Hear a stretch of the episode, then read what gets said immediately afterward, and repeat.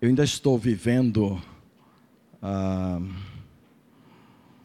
ainda estou vivendo aquela coisa do. Aquela coisa de domingo, aquelas imagens, aquele homem chacoalhando o cheque ali na frente e tal, coisas que ficam, né? Uma menininha pequenininha assim, me procurou depois do almoço, ela conseguiu ler o cheque e tal, e ela me abraçou e disse, pastor, a nossa igreja fez esse homem ficar milionário. esse homem ficou milionário com a nossa igreja. É verdade. Ele recebeu alguns milhares de reais, sim. Né? Eu disse, mas você já pensou a igreja? Isso aqui vale o dobro do que nós demos. Vale mesmo? Vale. Ah, então foi bom negócio. Então foi bom negócio. A criançada hoje está na linha do. está na top ali na frente, acompanhando todas as coisas. Graças a Deus por isto. E, então eu disse que, que hoje nós seguiríamos pela manhã esse clima de gratidão, esse clima de festa, esse clima gostoso aqui. E eu quero trazer uma reflexão que vai introduzir a ceia do Senhor em cima desse tema de, de gratidão. E eu quero que os irmãos me acompanhem na leitura de um salmo. Um momentinho. O salmo não está no livro dos salmos. Todos vocês que já começaram a folhear foram logo para o livro de salmos. E fizeram bem, porque eu anunciei que vamos ler um salmo. Só que o salmo que nós vamos ler está no primeiro livro de crônicas. Viu? Primeiro livro de crônicas no capítulo 16. Eu vou aproveitar aqui, não é esnobismo, não é nada, porque eu não sou bom nessas coisas, não. Eu tenho muitas falhas para falar de público, eu, eu, sei que eu tenho muitas falhas, eu sou consciente disso.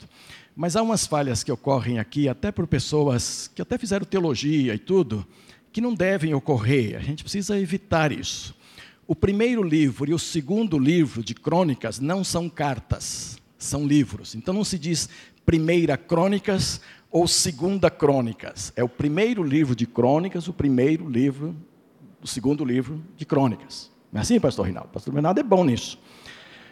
O livro de Reis, primeiro Reis, segundo Reis, também não são cartas. Então não se diz, nós vamos ler Primeira Reis, capítulo 10. Não existe Primeira a Reis. Não é uma carta dirigida a algum rei. Isso é coisa lá do Novo Testamento. Novo, nós temos as cartas dirigidas a alguém ou a uma comunidade e tal. Então diz Primeira a Coríntios. Aí estamos falando da primeira carta aos Coríntios. Né? Primeira Pedro, a primeira carta de Pedro. Né? Ah, agora, Reis é o primeiro livro dos reis, o segundo livro dos reis. Não é esnobismo nenhum. É, é, é que é bom as pessoas que falam em público, que lidera e tal, falar corretamente. Então, nós estamos lendo o primeiro livro das crônicas capítulo 16. Esse salmo está lá, no primeiro livro das crônicas, no capítulo 16. E o importante de estar aqui é que ele não começa exatamente com o salmo, ele começa com uma introdução que vai nos dizer por que, que surgiu o salmo. E é claro que eu não terei tempo de meditar no salmo todo, nem é a intenção. Eu vou pensar algumas coisas dentro desse contexto que nós estamos vivendo para introduzir com gratidão a ceia do Senhor hoje no nosso meio. Então, o capítulo 16 do primeiro livro de Crônicas começa assim: olha. Trouxeram a arca de Deus e a puseram no meio da tenda de Davi, que lhe tinha armado, e ofereceram holocaustos e sacrifícios pacíficos perante Deus. Tendo Davi acabado de oferecer os holocaustos e os sacrifícios pacíficos, abençoou o povo em nome do Senhor. Então repartiu a todos em Israel, tanto a homens como a mulheres, a cada um um pedaço de pão, um bom pedaço de carne e um bolo de passas. Até parece o nosso almoço lá domingo passado, porque o Rogério fez questão de que cada um comesse um bom pedaço de carne lá domingo passado, né? E tivemos sobremesa também nesse sentido. E essa festa seguiu mais ou menos essa direção. O povo ficou bem saciado e Davi fez questão que esse povo saísse de lá numa grande festa, bem alimentado e ainda levando para casa mais alimentos para si também. Né? Ah, E ele designou alguns dos levitas para ministrarem perante a arca do Senhor, para fazerem petições e para louvar e exaltar ao Senhor Deus de Israel.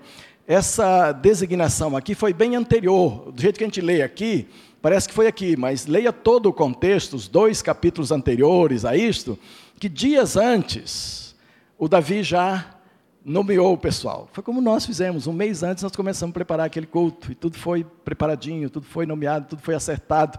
O Davi fez isso também. E, gente, ele nomeou muita gente dos levitas para participar disso. Ele deu funções específicas a vários levitas. E os levitas que tocavam instrumentos, todos receberam a sua função e como deveriam tocar. Nós estamos recebendo um ministro de música, ele vai cuidar dessas coisas aqui no nosso meio, nos nossos cultos também. Nós louvamos a Deus ah, pela seriedade com que a questão de música e louvor é levado aqui em nossa igreja também. E Davi fez isso, ele designou essas funções. E aqui, no, na, aqui ele cita alguns, mas lá atrás dois capítulos atrás, cita muito mais gente que ele estava designando para fazer o trabalho. Asaf era o chefe, Zacarias o segundo, e depois Jeiel, uh, Semaria Mote, Jeiel, é, Metati, Matatias, Eliabe, Banaía, Obed-Edom e Jeiel, eles deviam tocar os alaúdes e as harpas. Asaf fazia fazer ressoar os símbolos. E Benaía, Gesiel e os sacerdotes deviam tocar trombetas continuamente perante a arca da aliança do Senhor. Nesse mesmo dia, agora sim, nesse mesmo dia, entregou a Asaf e seus irmãos pela primeira vez o seguinte salmo de ação de graças. Então, deixa a sua Bíblia aberta aí, porque nós vamos ler este salmo aqui. Mas note uma coisa: nesse mesmo dia, quando a arca do Senhor chegou para o altar que Davi já tinha construído, Davi ganhou uma casa ah, e ele disse: não é, não é legal que eu tenha a minha casa e a arca do Senhor está lá distante. Os filisteus tinham tomado a arca, tinha caminhado até metade do caminho. Eu não vou colocar tudo isso aqui. Um rapaz tinha sido morto, dois rapazes, porque colocaram a mão na, na arca. A arca ficou na casa de um camarada lá. E ele agora constrói tudo direitinho e falou: não está completo. A casa está muito boa, está muito legal, mas não está completa. É preciso que a arca chegue aqui.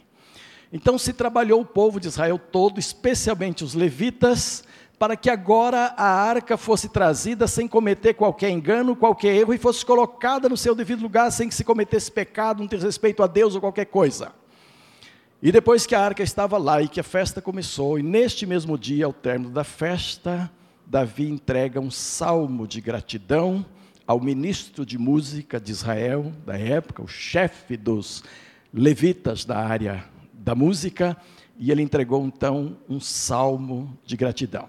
E é este salmo que vai introduzir a nossa ceia do Senhor hoje, com muita gratidão no nosso coração. Então imagina, assim, ah, numa escala bem menor em número e tal, mas imagina o que nós vimos domingo passado lá na nova sede, aquela festa toda, mais ou menos isso, tra trazendo para nós hoje, para nossa comunidade específica, a terceira igreja, era algo semelhante assim, e agora começa então o salmo que ele entregou nesse mesmo dia, conforme o verso 7, e diz que era um salmo de ação de graças ao Senhor. Ele diz assim: Louvai ao Senhor, invocai o seu nome, fazei conhecido entre os povos os seus feitos.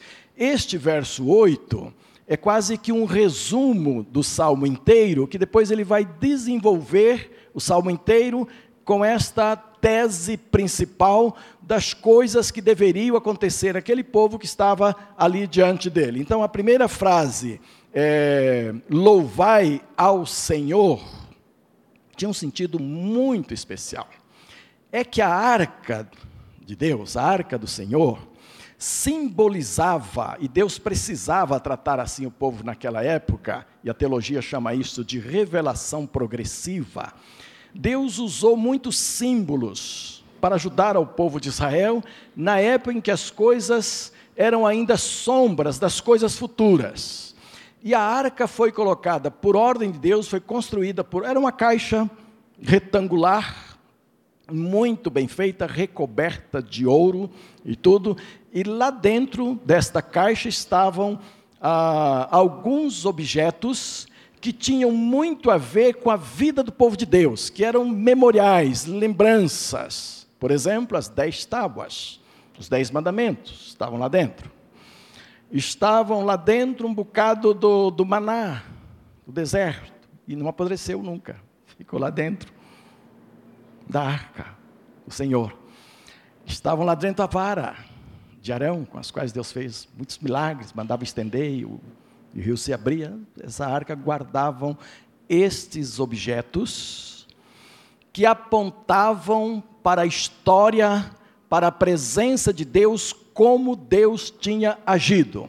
Então pense agora, esse povo olhar para esta caixa que estava ali no seu altarzinho e tal, e saber que a arca chegou e que foi instalada ali onde estava, era olhar para a presença de Deus. Daí a primeira frase do salmo: Louvai ao Senhor. E o povo, olhando para a arca, se lembrava do Senhor, porque ela era, se constituía no símbolo da presença de Deus entre eles. Amados, a gente pode fazer o que quiser de bom, o que quiser de bonito nas igrejas, o que quiser de, de, de, de, de emoção. Eu sou duro na queda para chorar. Os irmãos sabem as poucas vezes que chorei em 18 anos aqui. Quem está aqui, 18 anos, sabem que eu chorei de público aqui quatro ou cinco vezes só. É muito pouco para quem admite que homem também chora. Chorei muito sozinho, minhas noites de oração, meus momentos. Eu chorei muitas outras vezes. Chorei com algumas pessoas, particularmente com elas, né? Também. Mas de público, assim, na frente, acho que chorei umas quatro vezes, ou cinco, que eu me lembro. Domingo passado foi uma dessas, foi a última. E o povo gosta, eles me abraçam, e o senhor chorou hoje, ai pastor, o senhor chorou, ai como eu, eu chorei também. Eu vou ter que aprender a chorar mais, pastor Rinaldo. Porque o povo, o povo ama, entendeu? Vem confortar, vem dizer que também chorou e tal, e chorou com o pastor, né? cutucaram uma filha minha lá na hora que eu chorei. Seu pai está chorando, ela pegou a máquina e foi fotografar para me pegar ainda chorando, entendeu? Guardar a imagem do pai chorando. Saiu do banco, foi correndo lá fotografar, porque acho que ela estava orando e alguém deu uma.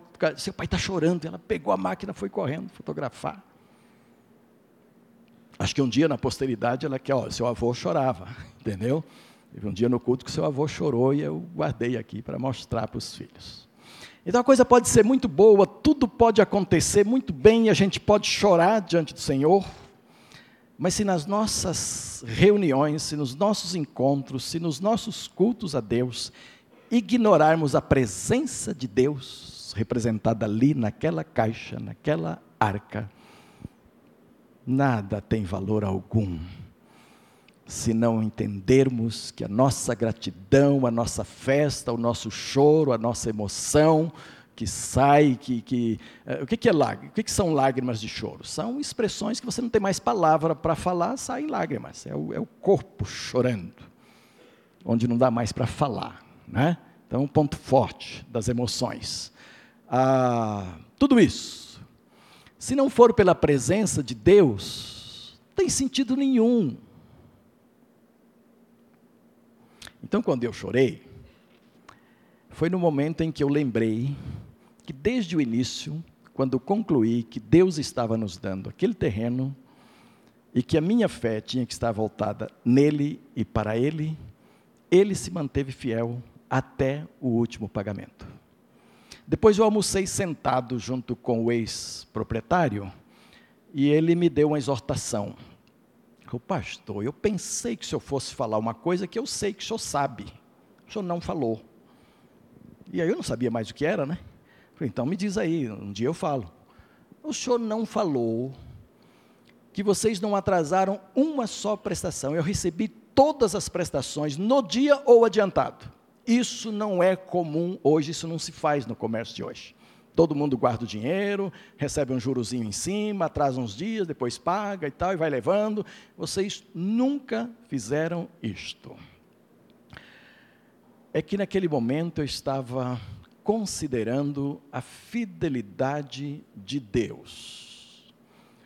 Porque se Deus e a igreja não se tivessem mantido fiéis, como é que eu estaria naquele culto? Ou aquele culto nem aconteceria? E eu estaria envergonhado. Aí foi fundo, aí não deu. Eu tinha me preparado bem para não chorar. Entendeu? Mas aí não deu. Mas o que eu quero ressaltar agora, meus amados, é que não nos impressionemos com o momento que nós estamos vivendo, com as bênçãos que Deus tem dado. Esta foi só uma batalha das muitas que vão acontecer. Nós temos que nos fixar na presença de Deus. Há pessoas que entram aqui e saem do mesmo jeito, e às vezes saem criticando a igreja, dizendo: Eu entrei e saí, não senti nada, não vi nada, não, nada me tocou, entrei e saí do mesmo jeito. Sabe por quê? Você se preocupou com um monte de outras coisas, menos com a presença de Deus. A gente não vem aqui por programa. A gente não vem aqui pelo que vai acontecer, não vem aqui pela mensagem. Claro que vocês querem ser edificados na mensagem, claro que vocês querem louvar com todo o coração, mas se ignorar a presença do Senhor, pode acontecer o que for no culto que não vai lhe tocar, percebe? Então aquela arca era um símbolo da presença de Deus. Hoje não precisamos mais desse simbolismo todo no meio evangélico, porque aquilo era, eram sombras, estavam projetados para a sombra. Era uma revelação progressiva em que, naquele momento, na ignorância do povo, Deus precisava agir desta forma para que o povo entendesse. Mas a intenção de Deus é que aquela arca que simbolizava a presença de Deus naquele culto, naquele momento extraordinário, viesse entrar dentro do seu coração. Então, quando nós recebemos a Jesus como nosso Salvador e através dele recebemos o Espírito Santo de Deus, é a arca do Senhor que entrou para dentro de nós. Aquela arca, aquele simbolismo. Porque apontava exatamente para isto.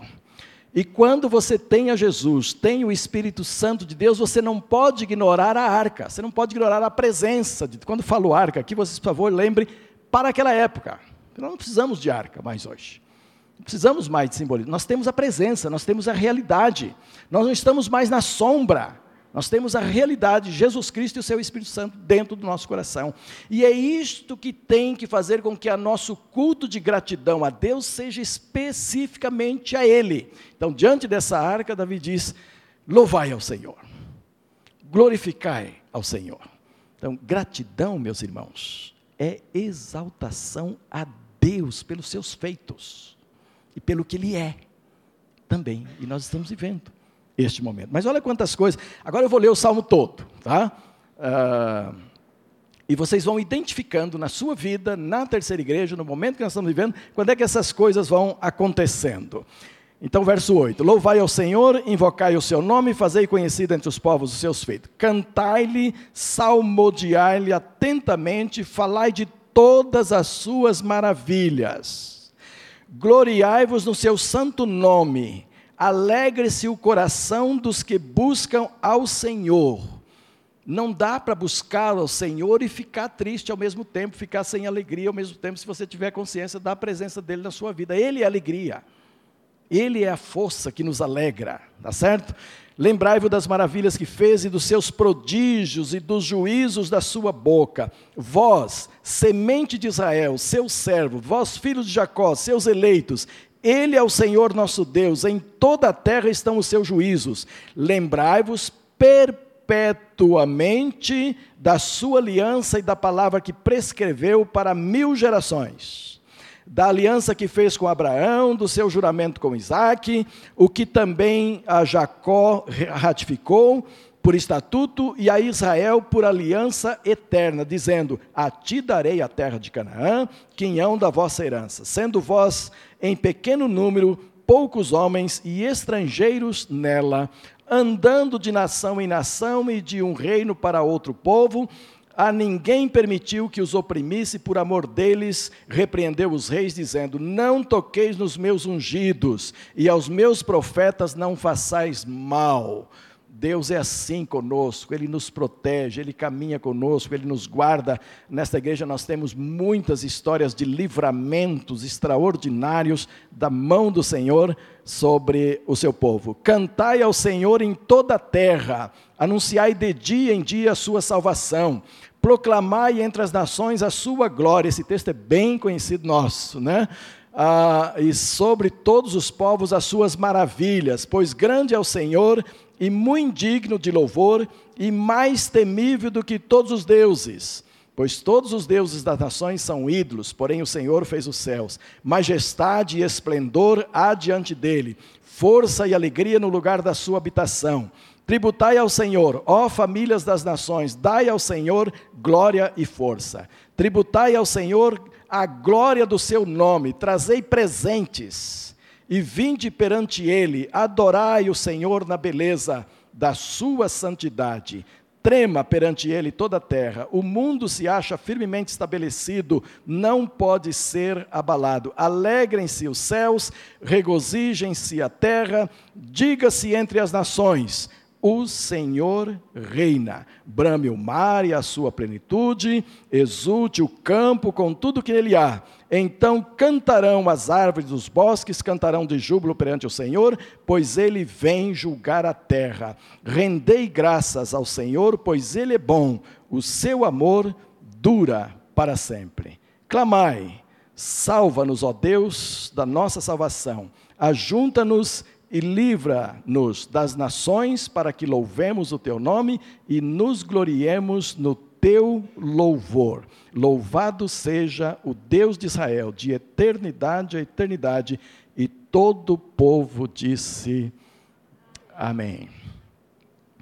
Há muitas coisas aqui pelas quais você pode dizer amém. Pode dizer aleluia também. Hoje eu estava explicando para a nossa classe o que é conhecer a terceira, essa liberdade que nós temos de bater palma, de dizer aleluia, de dizer amém, sem ter uma doutrina neopentecostal. Porque nós não temos. Doutrina não é costumes, essas coisas estão na área do costume, mas aleluia. Por muitas coisas que estão aqui.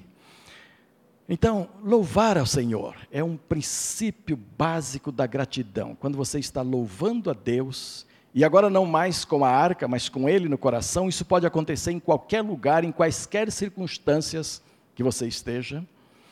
Eu sempre admiro muito, lembro de Paulo e Silas lá na prisão, amarrados, de noite, escuro. Eles cantavam ao Senhor. Era um dueto à meia-noite, como escreveu um, profeta, um, um poeta nosso. Era um dueto a Deus à meia-noite. Sabe por quê? Não era a arca que eles tinham que olhar, tinham que ver. A arca não estava lá mais, a arca já tinha se cumprido em Jesus. Mas Jesus estava lá no coração deles, o Espírito Santo estava lá. E eles estavam presos. Hoje, se alguém for preso entre os crentes, o povo vai se reunir e vai dizer: Nós aceitamos Jesus, tira de lá, especialmente se o motivo for justo. Se não for justo, haverá meios de tentar dizer que foi perseguição, alguma outra coisa e tal, mas não haverá uma, uma, uma acomodação à vontade do Senhor e uma busca pelo Senhor. Aqueles dois homens presos poderiam reclamar, poderiam dizer que era injusto, poderiam dizer que eles estavam cumprindo a vontade de Deus e, no entanto, Deus permitiu que eles fossem para a prisão e ali estavam sofrendo e tudo.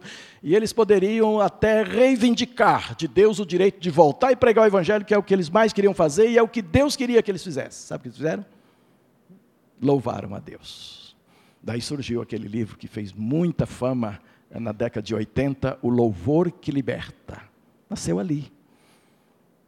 E então os crentes aprenderam a louvar a Deus em todas as circunstâncias. E por essa atitude, muitos crentes foram libertados de muitos momentos difíceis na sua vida por conta do louvor a Deus. E louvar a Deus é isto mesmo, é reconhecer a Sua presença, de modo que a sua vida seja culto, de forma congregacional, como estamos aqui, ou de forma individualizada. Se um dia você estiver de forma individualizada e não puder estar com alguém para cultuar, cultue sozinho. Se tiver duas pessoas, cultue. Três, o que for, mas Deus está ali, naqueles corações cuja arca está lá dentro, na pessoa de Jesus, do seu Espírito Santo.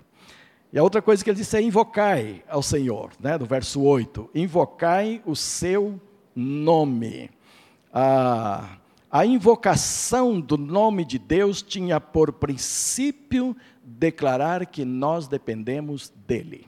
Quando alguém invoca a Deus, busca a Deus, estamos dizendo que dependemos dele. Davi estava ensinando isso nesse salmo. Quando você for agradecer a Deus pelas coisas que ele tem feito, pelo que ele é, lembre-se de incluir que você quer depender dele em todas as coisas da sua vida. E que você, na verdade, deseja que ele trabalhe a sua vida de modo que ele possa agir como um filho que depende do pai. Invoque o nome do Senhor. Busque esta dinâmica de forma continuada, e então o verso 11 acresce a isto o seguinte: ah, ele diz aqui no verso 11: Buscai ao Senhor e o seu poder, buscai a sua face continuadamente. O, o Novo Testamento diz assim: Em tudo dai graças, porque esta é a vontade de Deus. E aqui ele está dizendo: busque a Deus de forma continuada. Sabe por quê? Porque nem sempre tudo é festa na vida da gente. Domingo passado, aquela grande festa lá. Hoje, essa grande festa aqui. Dia 20, o grande café, outra festa. Mas é possível que algum dia estaremos reunidos na nova sede para resolver um grande problema. E é possível que domingo passado choramos com muita alegria ali, choramos de alegria.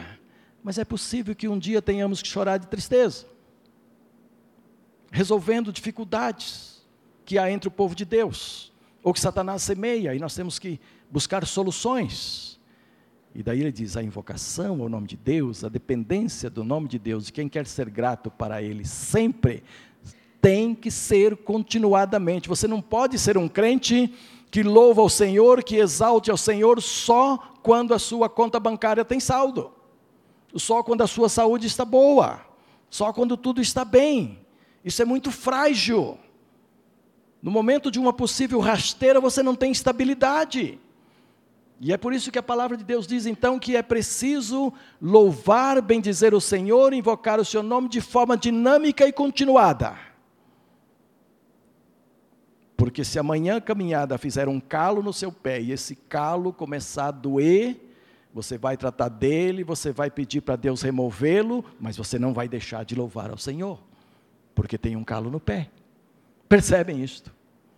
Então, a vida cristã, já prevista neste salmo, no momento de gratidão a Deus por Davi, é de que tem que ser algo muito seguro, muito pé no chão, para que as circunstâncias não levem você a se revoltar contra Deus. Eu tenho atendido um monte de gente da nossa igreja e de outras, às vezes, que chegam aqui revoltados com Deus ah, mas eu pensei que ele ia fazer, eu trabalhei nessa direção, eu estava certo que aconteceria, mas meu irmão não aconteceu. Deus não mudou nada, Ele é o mesmo ontem, hoje, vamos entrar de novo no caminho. Veja quais são as revoltas no seu coração, vamos colocar diante do Senhor. Com revoltas, Deus não vai lhe atender. Com murmuração, Deus não vai lhe atender. Porque não é assim que Deus age. Então o salmista fez questão de incluir esta, é, este ponto muito importante no seu salmo aqui. E a parte última desse versículo, que é o centro do salmo, ele diz: Fazei conhecido entre todos os povos os seus feitos. Era a anunciação do seu nome.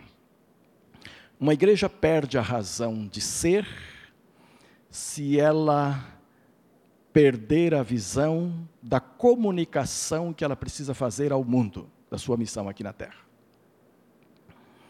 Às vezes o ambiente fica tão bom e a gente faz tanta festa e há tanta coisa para glorificar ao Senhor que esquecemos que nós temos que comunicar isto aos outros. A convicção do salmista era que as nações precisavam conhecer o que Deus estava fazendo em Israel.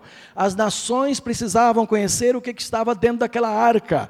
As nações precisavam conhecer o que Deus tinha feito, aqueles grandes feitos cujas memórias eram relembradas por aquela arca não podiam ser propriedades exclusivas daquele povinho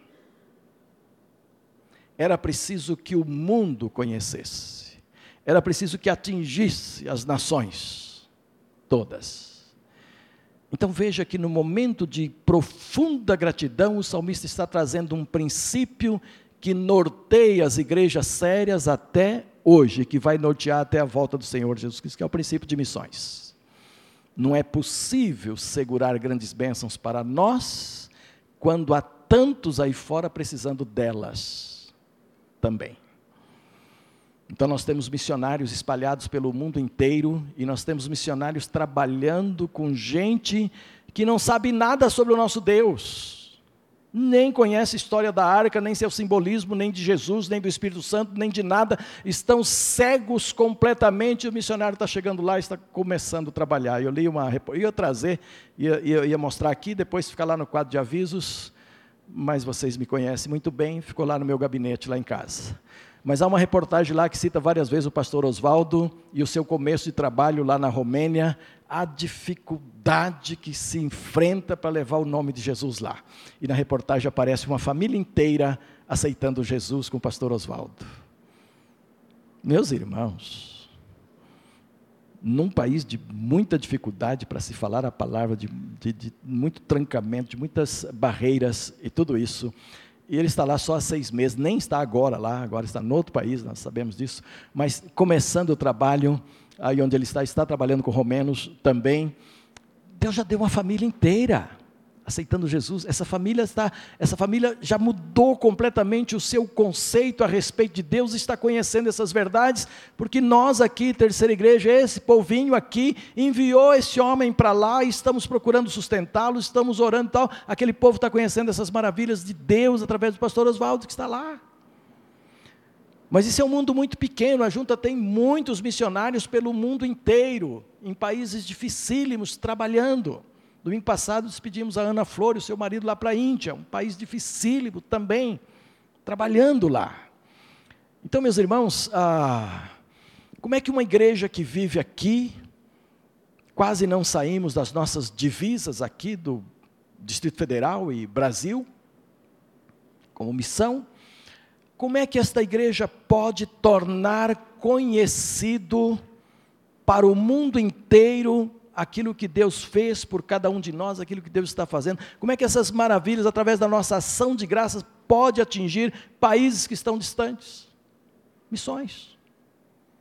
Missões mundiais. E nós chegamos lá assim por gente nossa que Deus está levantando, está levando, por gente que nós não conhecemos, mas enviamos sustento, por gente que nós não conhecemos, mas sustentamos em oração, os povos precisam ouvir da nossa gratidão, ela não pode ser uma gratidão egoística, só nossa, que fica circunscrita ao nosso ambiente. O mundo precisa ouvir, sabe por quê? Porque quando o mundo ouve realidades incontestáveis no meio do povo de Deus, o mundo se dobra, porque o mundo tem necessidade de Deus, o mundo precisa de Deus, mas o mundo é criterioso o mundo é sábio. Jesus falou isso. o pessoal do mundo é muito vivo, muito inteligente para olhar para as nossas coisas. Então eles querem ver a realidade acontecendo.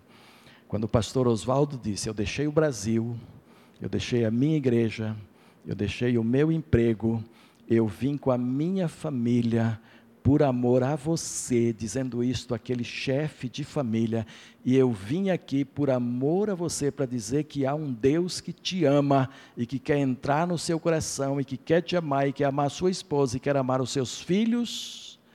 Quando aquele homem entendeu isto, ele não aguentou. E ele caiu de joelhos e entregou a vida a Jesus. Sabe quem estava lá, junto com o pastor Oswaldo? Todos nós. Você que contribui, você que ora, você que faz parte desta igreja que o apoiou, nós estávamos lá com ele participando dessa evangelização. Então é, é um investimento que vale a pena, porque não tem a ver só com coisas terrenas, coisas que ficam por aqui, não, são coisas eternas. E esse salmo fala várias vezes da aliança que Deus fez com Israel como aliança eterna. Esta aliança eterna que Deus iniciou lá com Abraão, Isaac, Jacó, e foi passando, e foi passando, que não alcançou os seus objetivos finais e eternos dentro do sistema do Velho Testamento, acabou nos levando para uma aliança de sangue, o sangue do Cordeiro, cuja ceia hoje faz-nos lembrar. E lembrando este fato, nós somos então herdeiros desta aliança eterna, selada agora pelo sangue do Senhor Jesus Cristo, e temos a ordem do Senhor Jesus para praticarmos esta aliança, para recordarmos este memorial até que ele venha, como sinal para nós e diante dos homens que Deus honra a sua aliança até ao final. E por isso nós temos que ser eternamente gratos ao nosso Deus. Então eu queria que nós participássemos da mesa de hoje com profunda gratidão ao nosso Deus. Tá bem, queridos? E eu espero que eu tenha me feito entender. Não é a gratidão só porque pagamos o terreno. É muito mais do que isto. Não é gratidão porque Deus nos deu este local confortável para a igreja viver até agora e depois vai dar um muito maior para ela continuar. Não é isto. Se ficarmos só nisto, a arca fica de lado. O Senhor fica de lado, o objetivo não é alcançado. Mas se entendermos que Deus está edificando um povo que aqui cresce em Deus, cresce a ponto de Brasil inteiro e países vizinhos e países distantes serem abençoados por conta do nosso crescimento, esta é a gratidão que Deus espera. Uma gratidão que vai além de nós, que alcance pessoas que só vamos conhecer na eternidade, e lá vamos conhecê-las. Que a eternidade vai ter surpresas enormes para nós. E quando ministramos a ceia do Senhor, quando lembramos esses princípios, nós temos que pensar que não é uma coisa só para agora, para hoje, embora nos ajude muito agora a reforçar os nossos votos, nossos compromissos com o Senhor, mas nós vamos muito além de tudo isto. Então agora nós vamos fazer o seguinte: nós vamos nos pôr em pé e nós vamos ouvir frases de orações, frases pequenas, objetivas, só de ação de graças ao nosso Deus. Você vai colocar a sua ação de graças a Deus, diante do momento que nós estamos vivendo e da mensagem que você acabou de ouvir. Quando eu colocar a minha gratidão aqui, eu vou fechar esse período, a Mirinha já estará aqui para a gente cantar este salmo, viu? Nós vamos cantar este salmo depois da nossa gratidão aqui. E depois sim, os diáconos virão comigo à mesa para a gente ministrar a ceia do Senhor. Pode colocar a sua gratidão diante de Deus agora em voz audível. Amém, Jesus. Obrigado, Senhor, porque estamos aqui como igreja do Senhor expressando a nossa gratidão a Ti neste momento. Eu sei que o Senhor está ouvindo cada pleito de gratidão neste momento, cada homem, cada mulher, cada jovem, cada criança, e nós, como Israel, nos apresentamos gratos a Ti pela arca Jesus Cristo e Espírito Santo dentro dos nossos corações. E somos gratos a Deus porque esta é uma realidade na vida cristã e ela nos acompanha, dá-nos ousadia para torná-la cada vez mais conhecida no mundo inteiro. Muito obrigado por este momento, em nome de Jesus. Amém.